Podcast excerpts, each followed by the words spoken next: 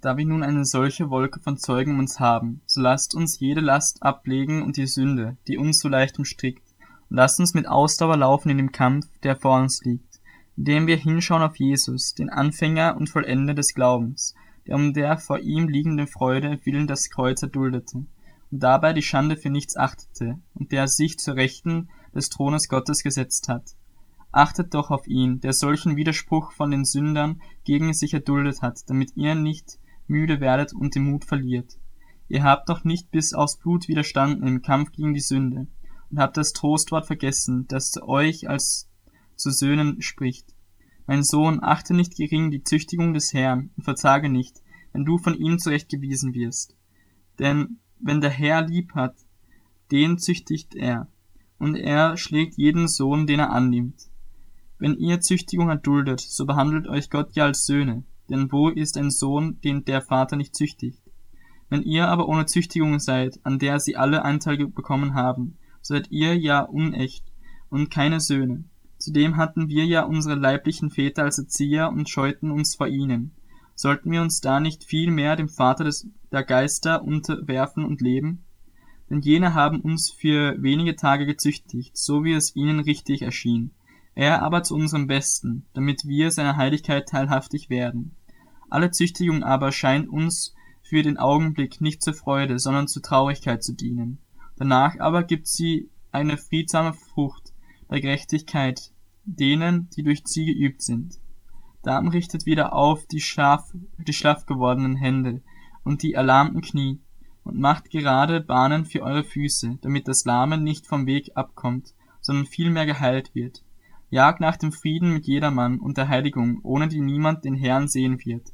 Achtet darauf, dass nicht jemand die Gnade Gottes versäumt, dass nicht etwa eine bittere Wurzel aufwächst und Unheil anrichtet, und viele auch durch diese befleckt werden, dass nicht jemand ein unzüchtiger oder ein gottloser Mensch sei wie Esau, der um einer Speise willen sein Erstgeburtsrecht verkaufte. Denn ihr wisst, dass er nachher verworfen wurde, als er den Segen erben wollte. Und obgleich er ihn unter Tränen suchte, fand er keinen Raum zur Buße.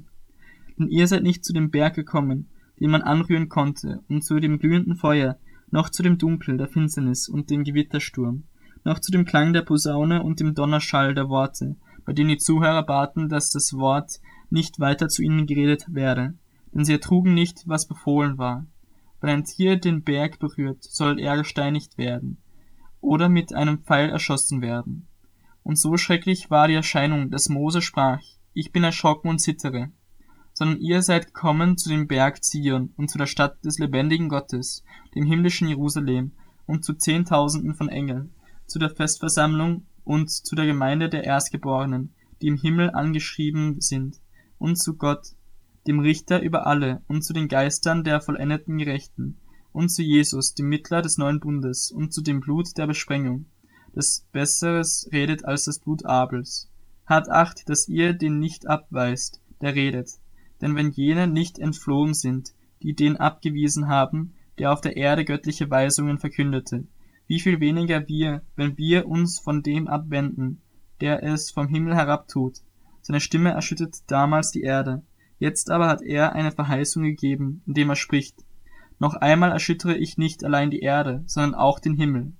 Dieses noch einmal deutet aber hin auf die Beseitigung der Dinge, die erschüttert werden als solche, die erschaffen worden sind, damit die Dinge bleiben, die nicht erschüttert werden können.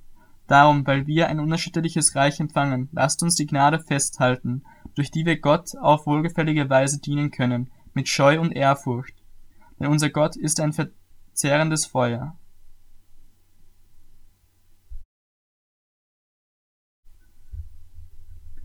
Bleibt fest in der brüderlichen Liebe, vernachlässigt nicht die Gastfreundschaft, denn durch sie haben etliche ohne Wissen Engel beherbergt.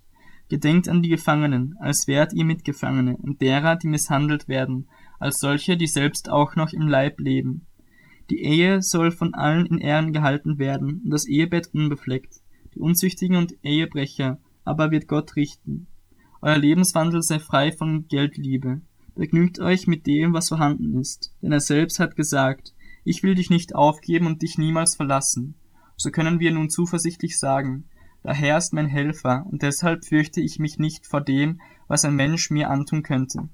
Gedenkt an eure Führer, die euch das Wort Gottes gesagt haben. Schaut das Ende ihres Wandels an und ahmt ihren Glauben nach. Jesus Christus ist derselbe gestern und heute und auch in Ewigkeit. Lasst euch nicht von vielfältigen und fremden Lehren umhertreiben, denn es ist gut, dass das Herz fest wird, was durch Gnade geschieht, nicht durch Speisen von denen, die keinen Nutzen hatten, die mit ihnen umgingen.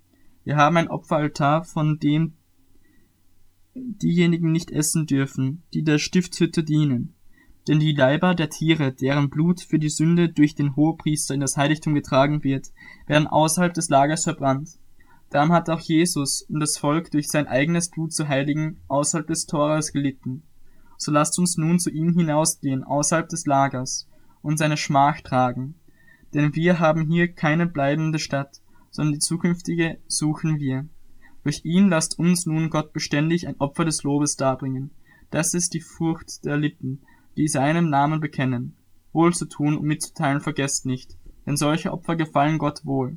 Gehorcht euren Führern und fügt euch ihnen, denn sie wachen über eure Seelen als solche, die einmal Rechenschaft ablegen werden, damit sie das mit Freuden tun und nicht mit Seufzen, denn das wäre nicht gut für euch. Betet für uns, denn wir vertrauen darauf, dass wir ein gutes Gewissen haben, da wir in jeder Hinsicht bestrebt sind, einen ehrbaren Lebenswandel zu führen. Umso mehr aber ermahne ich euch, dies zu tun, damit ich euch desto schneller wieder geschenkt werde. Der Gott des Friedens aber, der unseren Herrn Jesus aus den Toten heraufgeführt hat, den großen Hirten der Schafe durch das Blut eines ewigen Bundes, er rüste euch völlig aus zu jedem guten Werk, damit ihr seinen Willen tut, indem er in euch das wirkt, was vor ihm wohlgefällig ist. Durch Jesus Christus, ihm sei die Ehre von Ewigkeit zu Ewigkeit. Amen.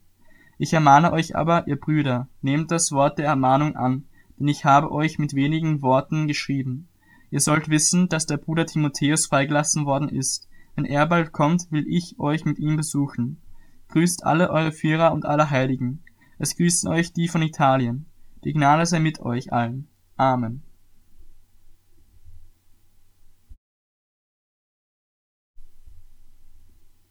Jakobus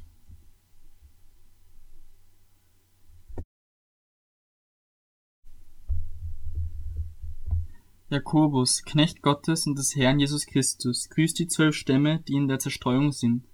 Meine Brüder, achtet es für lauter Freude, wenn ihr in mancherlei Anfechtung ratet, da ihr wisst, dass die Bewährung eures Glaubens standhaftes Ausharren bewirkt. Das standhafte Ausharren aber soll ein vollkommenes Werk haben, damit ihr vollkommen und vollständig seid und es euch an nichts mangelt. Wenn es aber jemand unter euch an Weisheit mangelt, so erbitte er sie von Gott, der allen gerne und ohne Vorwurf gibt, so wird sie ihm gegeben werden. Er bitte aber im Glauben und Zweifel nicht, denn er, wer zweifelt, gleicht einer Meeresvogel, die vom Wind getrieben und hin und her geworfen wird. Ein solcher Mensch denke nicht, dass er etwas von dem Herrn empfangen wird. Ein Mann mit geteilten Herzen, unbeständig in allen seinen Wegen. Der Bruder aber, der niedrig gestellt ist, soll sich seiner Erhöhung rühmen. Der Reiche dagegen seiner Niedrigkeit denn wie eine Blume des Grases wird er vergehen. Denn kaum ist die Sonne aufgegangen mit ihrer Glut, so verdorrt das Gras und seine Blume fällt ab und die Schönheit seiner Gestalt vergeht. So wird auch der Reiche verwelken auf seinen Wegen. Glückselig ist der Mann, der die Anfechtung erduldet, denn nachdem er sich bewährt hat, wird er die Krone des Lebens empfangen, welche der Herr denen verheißen hat, die ihn lieben. Niemand sage, wenn er versucht wird, ich werde von Gott versucht. Denn Gott kann nicht versucht werden zum Bösen, und er selbst versucht auch niemand, sondern jeder Einzelne wird versucht, wenn er von seiner eigenen Begierde gereizt und gelockt wird. Danach, wenn die Begierde empfangen hat, gebiert sie die Sünde. Die Sünde aber, wenn sie vollendet ist, gebiert den Tod. Irrt euch nicht, meine geliebten Brüder. Jede gute Gabe und jedes vollkommene Geschenk kommt von oben herab, von dem Vater der Lichter, bei dem keine Veränderung ist, noch ein Schatten infolge von Wechsel. Nach seinem Willen hat er uns gezeugt durch das Wort der Wahrheit, damit wir gleichsam Erstlinge seiner Geschöpfe seien. Darum, meine geliebten Brüder, sei jeder Mensch schnell zum Hören, langsam zum Reden, langsam zum Zorn, denn der Zorn des Mannes vollbringt nicht Gottes Gerechtigkeit. Darum legt ab allen Schmutz und allem Rest von Bosheit und nehmt mit Sanftmut das euch eingepflanzte Wort auf, das die Kraft hat, eure Seelen zu erretten. Seid aber Täter des Wortes und nicht bloß Hörer, die sich selbst betrügen. Denn wer nur Hörer des Wortes ist und nicht Täter, der gleicht einem Mann, der sein natürliches Angesicht im Spiegel anschaut. Er betrachtet sich und läuft davon und hat bald vergessen, wie er gestaltet war. Wer aber hineinschaut in das vollkommene Gesetz der Freiheit und darin bleibt, dieser Mensch, der kein vergesslicher Hörer, sondern ein wirklicher Täter ist, er wird glückselig sein in seinem Tun. Wenn jemand unter euch meint, fromm zu sein, seine Zunge aber nicht im Zaun hält, sondern sein Herz betrügt, dessen Frömmigkeit ist wertlos. Eine rein und makellose Frömmigkeit vor Gott, dem Vater, ist es, Waisen und Witwen in ihrer Bedrängnis zu besuchen und sich von der Welt unbefleckt zu bewahren.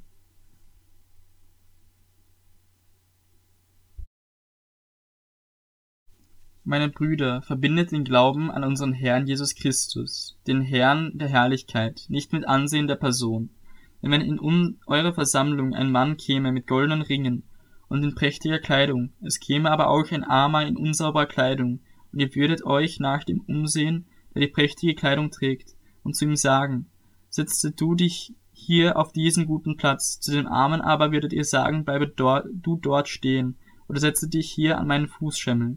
Werdet ihr da nicht Unterschiede unter euch machen und nach verwerflichen Grundsätzen richten?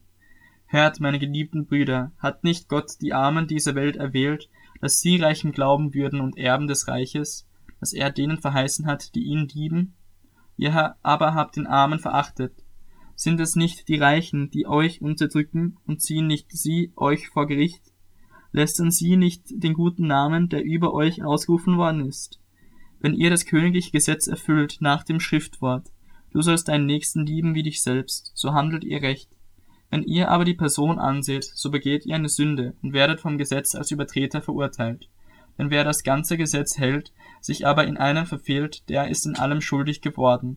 Denn der, welcher gesagt hat, du sollst nicht Ehe brechen, hat auch gesagt, du sollst nicht töten. Wenn du nun zwar nicht die Ehe brichst, aber tötest, so bist du ein Übertreter des Gesetzes geworden. Redet und handelt als solche, die durch das Gesetz der Freiheit gerichtet werden sollen denn das Gericht wird unbarmherzig ergehen über den, der keine Barmherzigkeit geübt hat. Die Barmherzigkeit aber triumphiert über das Gericht. Was hilft es, meine Brüder, wenn jemand sagt, er habe Glauben und hat doch keine Werke? Kann ihn dann dieser Glaube retten?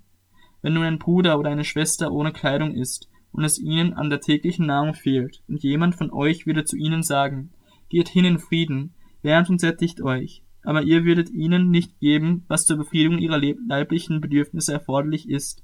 Was würde das helfen? So ist es auch mit dem Glauben. Wenn er keine Werke hat, so ist er an und für sich tot. Da wird dann einer sagen, du hast Glauben und ich habe Werke. Beweise mir doch deinen Glauben aus deinen Werken, und ich werde dir aus meinen Werken meinen Glauben beweisen. Du glaubst, dass es nur einen Gott gibt? Du tust wohl daran. Auch die Dämonen glauben es und zittern. Willst du aber erkennen, du nichtiger Mensch, dass der Glaube ohne die Werke tot ist? Wurde nicht Abraham, unser Vater, durch Werke gerechtfertigt, als er seinen Sohn Isaac auf dem Altar darbrachte? Siehst du, dass der Glaube zusammen mit seinen Werken wirksam war und dass der Glaube durch die Werke verkommen wurde? Und so erfüllte sich die Schrift, die spricht, Abraham aber glaubte Gott, und das wurde ihm als Gerechtigkeit angerechnet, und er wurde ein Freund Gottes genannt. So seht ihr nun, dass der Mensch durch Werke gerechtfertigt wird und nicht durch den Glauben allein. Ist nicht ebenso auch die Hure Rahab durch Werke gerechtfertigt worden, dass sie die Boten aufnahm und auf einem anderen Weg entließ? Denn gleich wie der Leib ohne Geist tot ist, also ist auch der Glaube ohne die Werke tot.